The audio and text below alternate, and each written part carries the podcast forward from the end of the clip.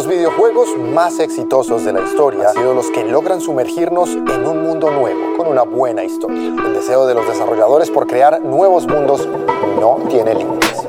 Es una industria millonaria que hace mucho tiempo superó al resto de los negocios de la entretención, incluyendo la televisión y los deportes.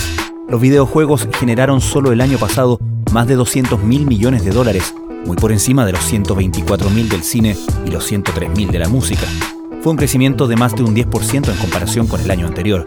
Hasta hace poco, la capacidad de muchos títulos de generar mundos virtuales inmersivos era vista solo como una característica asombrosa en su arsenal de entretención. Sin embargo, con la irrupción y la generalización del concepto de metaverso desde hace un par de años y con la reciente explosión en el uso de las herramientas de inteligencia artificial generativa, los videojuegos pueden alzarse como un elemento importante en nuestra necesaria e inevitable digitalización cotidiana.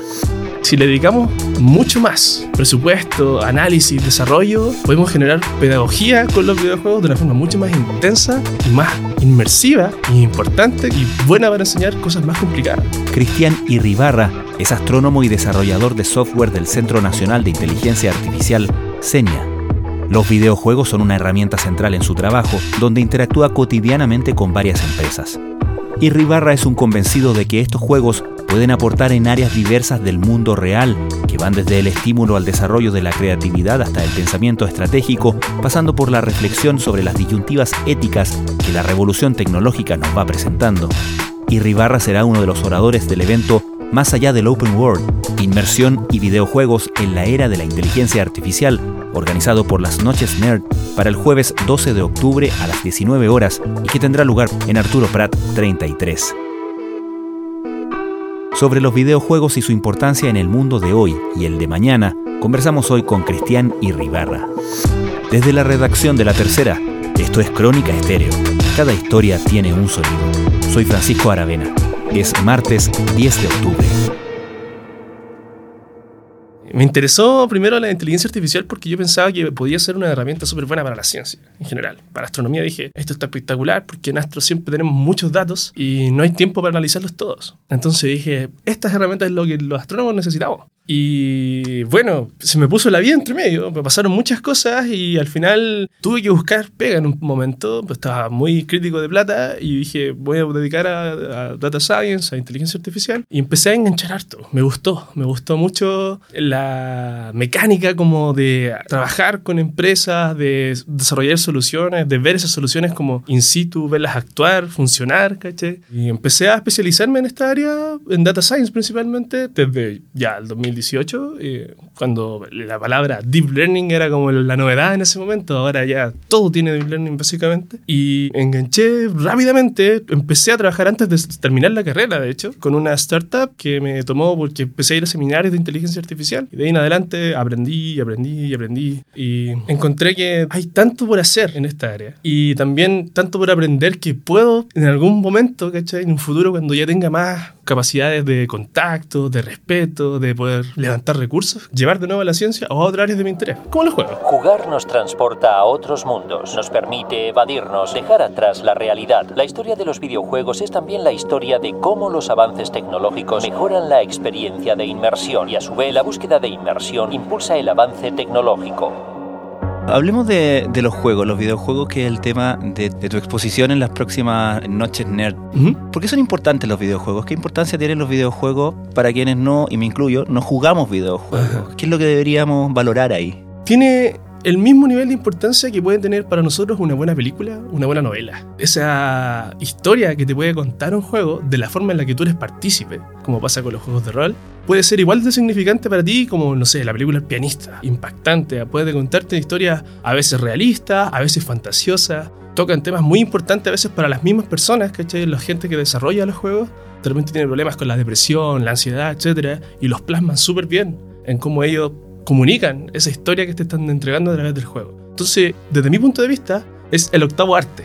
Es como la siguiente forma de uno experimentar historias, que es lo que siempre nos ha gustado hacer. Y esta vez, además de, tener una película enfrente, tú tienes la opción de apretar la X y saltar en esa película. ¿Cachai? O de ir a conversar con tal y tal personaje, tomar ciertas decisiones. Entonces, en ese sentido... Armar tu propia aventura. Exactamente.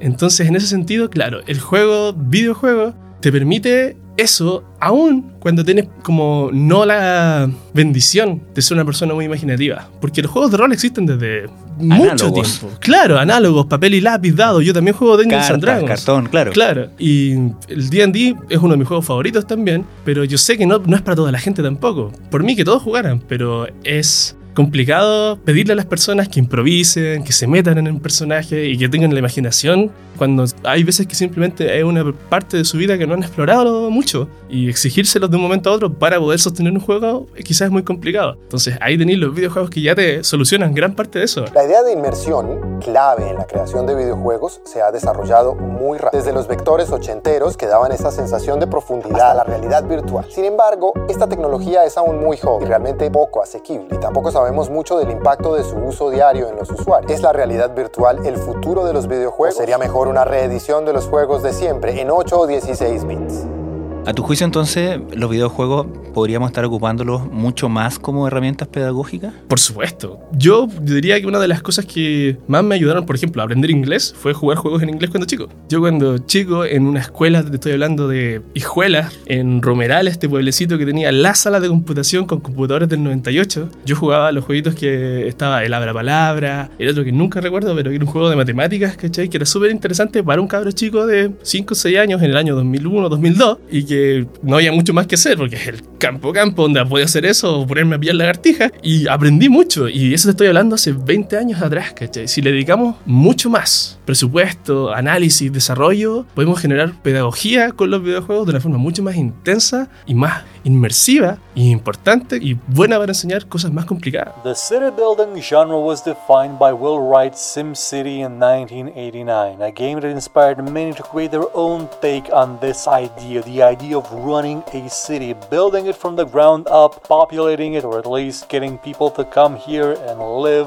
¿Podemos entender cosas de nuestra sociedad o las sociedades a lo largo de la historia viendo o siguiendo la historia de los videojuegos?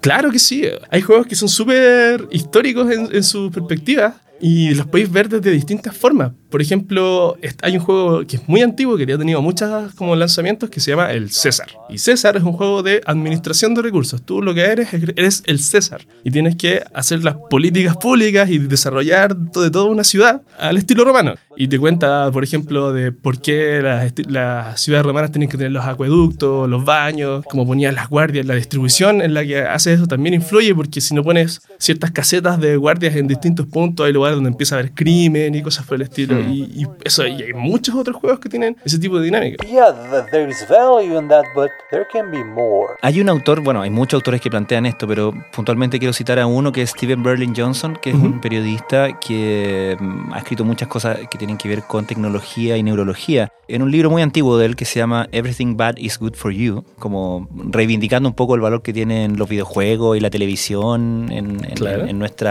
propio crecimiento, hace una comparación de cómo las líneas narrativas, la complejidad narrativa ha ido aumentando y por lo tanto teniendo un correlato en la complejidad de los espectadores. Una serie de televisión antigua, policial, clásica, era una línea y luego, por ejemplo, y este es un ejemplo antiquísimo, pero el ejemplo contemporáneo del libro, aparece Lost y tiene saltos temporales, distintos subplots, etcétera, etcétera, y él lo argumenta como una virtud y como una razón para la cual valorar eso pop, esa basura que, que normalmente consideramos como algo que nutre efectivamente nuestro cerebro. ¿Piensan lo mismo respecto de los videojuegos? ¿Podemos hacer el correlato ahí? Sí, completamente. De hecho, mira, sin más, no sé si viste esta serie que salió hace como cuatro meses en HBO, eh, The Last of Us. Sí, Ya, seriasa, ¿no? basada en un videojuego. Basada en un videojuego justamente. Y esta serie es súper interesante, este juego también, eh, las dos cosas, porque exploran mucho lo de las decisiones grises, en la ética de las personas en general y la moral. Como que no todas las cosas son realmente buenas en lo que están haciendo. Al final al cabo está ahí como decidiendo en momentos súper álgidos de una vida que está marcada por un todo un mundo post-apocalíptico. Y esto le permite a la gente explorar ese tipo de historias de narraciones a las que nunca se van a ver Hay personas que tienen una vida mucho más tranquila y que les interesa también el conocer estas historias y, por supuesto, a través de los juegos experimentarlas. Porque en los juegos experimentáis esas cosas, decidí o no si matar a tal, a tal persona por obtener tal cosa para poder cumplir con los objetivos que te ha planteado la historia que lleváis metido 7, 8 o 10 horas. Entonces, hay un montón de, de- de- de asuntos que uno puede explorar, no solamente a nivel moral, sino también cognitivo. Hay juegos que son extremadamente complicados para la, la mente. Sin decirte más, cosas como Sudoku. Hay Sudokus online que te tienen, Ah. son progresivos. Hace poco salió una cuestión que se llama ajedrez 5D. No sé si lo habéis visto. Es No. una locura. Es una locura. Porque tú cada vez que juegas como tu pieza de ajedrez, como que el tablero se bifurca en las posibilidades. y terminé jugando como cinco partidas paralelas. Y que las paralelas como que te influyen las otras partidas de una u otra manera. Es rarísimo, ¿no? La verdad, no lo entendí. Pero la gente que tiene la mente para eso y que le gusta explorarlo, tiene la opción de hacerlo. Just a heads up, this game is very confusing, and you will probably need to play around with the game to fully grasp concepts. Yo, don't worry, man. I just checked you like 14 moves ago. In comparison, I feel like there's not a lot of love and respect given to how video games can tell stories. Was the circle originally blue? If you said no, you'd be right. One more time, but with five blue circles. But something about what's happening on the screen and the interactive nature of the screen and the kind of possibility for engagement and problem solving was pulling me in. And in a sense, you were learning. No, you big dummy. I was kidding.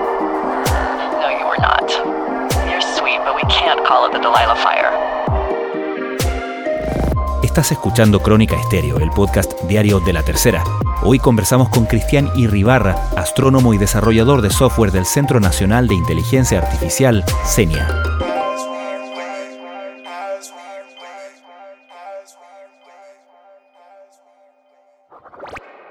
Se habla mucho de lo inminente que es un mundo, particularmente desde la explosión y masificación de la inteligencia artificial generativa y antes de eso todo el boom, por lo menos en novedad, que significó el presentar al público general el metaverso como, como concepto y como posibilidades, ¿no? Por lo tanto, se, se avisora un mundo y se promete incluso un mundo donde lo virtual y lo real se van mezclando. Y lo hemos visto con eh, lanzamientos tecnológicos recientes, esto visión de, de Apple, Ujú. lanzado hace unos meses, en lo que hizo Meta hace poco también con lo mismo, que básicamente son artefactos, son eh, instrumentos que permiten mezclar la virtualidad con la realidad. En ese sentido, ¿te parece a ti que los videojuegos pueden ser una manera de adelantarnos a esa realidad en términos de prepararnos, en términos de resolver problemas que nos vamos a encontrar en, esa realidad donde los límites están más difusos entre lo virtual y lo real? Yo creo que definitivamente va a ayudar a plantearse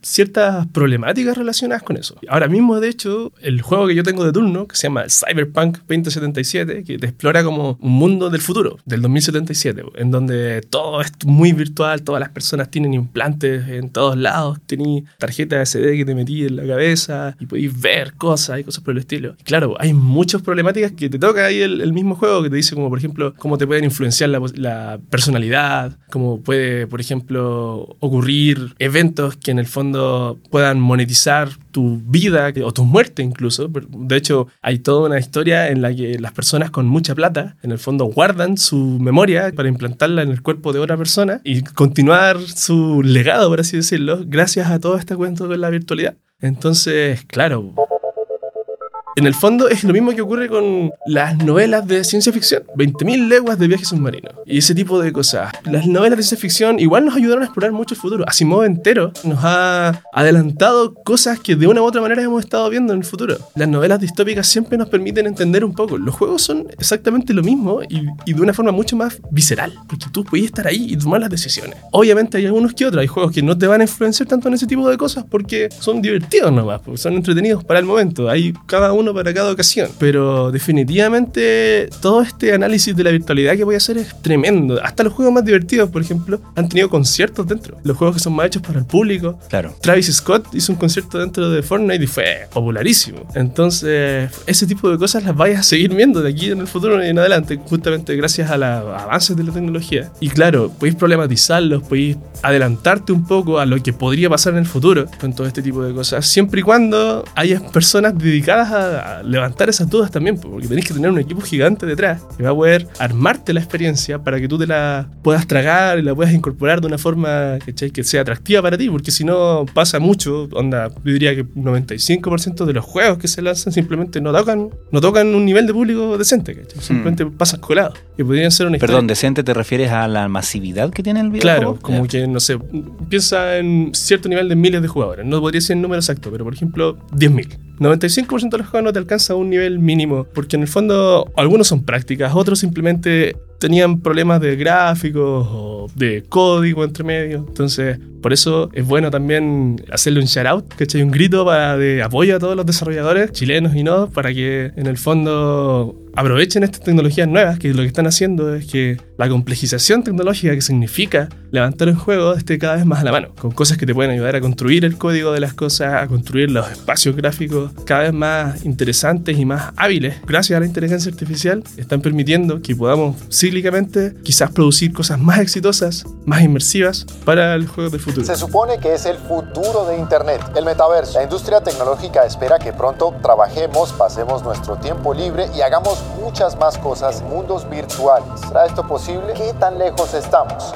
Y a la vez me imagino crear desarrollos cuyo beneficio no solamente va a quedarse en los videojuegos, sino que Por se puede trasladar al resto de la sociedad, ¿no? Sí, de hecho, ahí el ejemplo máximo es Nvidia. Nvidia, que es gigante tecnológico de hoy en día, Nvidia es la empresa que partió haciendo las tarjetas gráficas para los juegos. Así, eran tarjetas de ser, desarrollo gráfico para poder experimentar juegos. Hoy en día, Nvidia es la principal motor de la inteligencia artificial en general. Porque en general, prácticamente todos los algoritmos de inteligencia artificial que nosotros conocemos se entrenan dentro de las tarjetas gráficas. Lo mismo que utilizamos para los juegos. Entonces ahora Nvidia, que tiene oficinas gigantes con cientos de investigadores y desarrolladores, están generando miles de tecnologías. Hace poco salió este Neural Angelo, creo que se llama, que para el juego está espectacular porque tú haces un swipe con un video alrededor de algún escenario y ya lo puedes graficar en tridimensional en un computador. Y eso para un juego está espectacular, pero también para arquitectura, para planificación urbana, para obras públicas, arqueología, construcción, etcétera, etcétera. Agro incluso, pues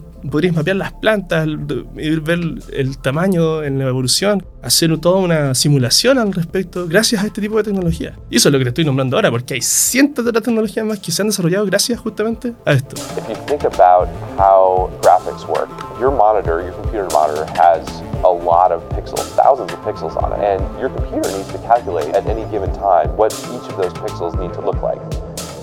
¿Y cómo crees que como país estamos en ese sentido en la masa crítica de profesionales dedicados a esto? No solamente estoy pensando en gente que desarrolla tecnología y que desarrolla videojuegos o soluciones para este objetivo, sino también quienes saben leerlo, analizarlo, encontrarles otros usos, generar también una conversación en torno a eso para poder sacarlos del- de la repisa de los videojuegos y trasladarlo al resto de la sociedad. Uf, yo diría que estamos bastante atrasados en ese aspecto. Chile hace poco que está agarrando vuelo en general como con el desarrollo de software en particular, pero yo que trabajo con muchas empresas chilenas, he trabajado con muchas empresas chilenas, te puedo decir que muchas empresas en general tienen un pésimo nivel de alfabetización digital, básicamente. Es muy normal que las empresas ocupen tecnologías de 15, 20 años atrás para lidiar con sus negocios porque les ha funcionado todo este tiempo y no tienen ninguna culpa de hacerlo. Pero el no utilizar las tecnologías nuevas, el no preguntarse por las tecnologías nuevas, es una desventaja respecto a quienes sí las están utilizando. Gente mirando al vacío con sus gafas de datos. Se ve raro, pero creo que vamos a tener que acostumbrarnos. En ese sentido, en tu experiencia con las empresas, ¿por dónde pasa la superación de ese problema? ¿Es un tema generacional? ¿Es un tema de molde cultural? Oye, qué difícil tu pregunta. Yo diría que pasa por un montón de factores. Hay, hay uno principal, diría yo, que es como una especie de inercia. En el fondo, la cosa lleva rodando con tanto peso ya que es súper difícil desviarlos hacia otro lado, porque están tan convencidos del funcionamiento actual de las cosas, que en, el fondo lo ven funcionar tan bien, que el riesgo que para ellos implica el hacer estos cambios no les parece suficiente, como no les parece como suficientemente bueno. Es demasiado alto el riesgo el producir cambios tecnológicos importantes con tecnología que de una u otra manera viene de los videojuegos o de la inteligencia artificial en general. Como bien difícil porque hay una inercia súper importante desde directivos hasta las mismas personas que trabajan en las áreas de, por ejemplo, almacenamiento de datos o supply chain, etcétera, etcétera, dentro de las mismas empresas. Es súper complicado y de hecho yo creo que los proyectos más exitosos al final sí tienen un componente generacional importante, como que sí te tocas con personas que son de generaciones más nuevas, que están dispuestos a tomar estos riesgos porque han visto o se han informado de los éxitos que tienen estas tecnologías en otros lados. Claro, pero como digo, yo creo que hay cientos de otros factores más que están entre medio metidos, pero estos dos principales, esta inercia y esta brecha generacional, son bien importantes, muy potentes en esta como difícil movida de, de transición. Es complicado, es súper complicado. Cristiani y Ribarra, muchísimas gracias por eh, visitarnos y por esta conversación. Muchas gracias a ti.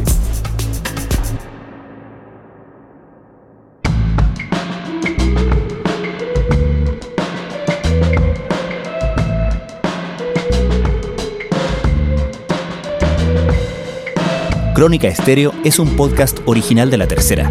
La edición y conducción es de quien les habla, Francisco Aravena. El diseño y postproducción de sonido son de Michel Poblete. Nuestro tema principal es Say Again de Citadel. Escucha todos nuestros episodios en Spotify o en tu plataforma favorita de podcast y en latercera.com. Nos encontramos mañana en una nueva entrega de Crónica Estéreo. Cada historia tiene un sonido. El podcast diario de la tercera.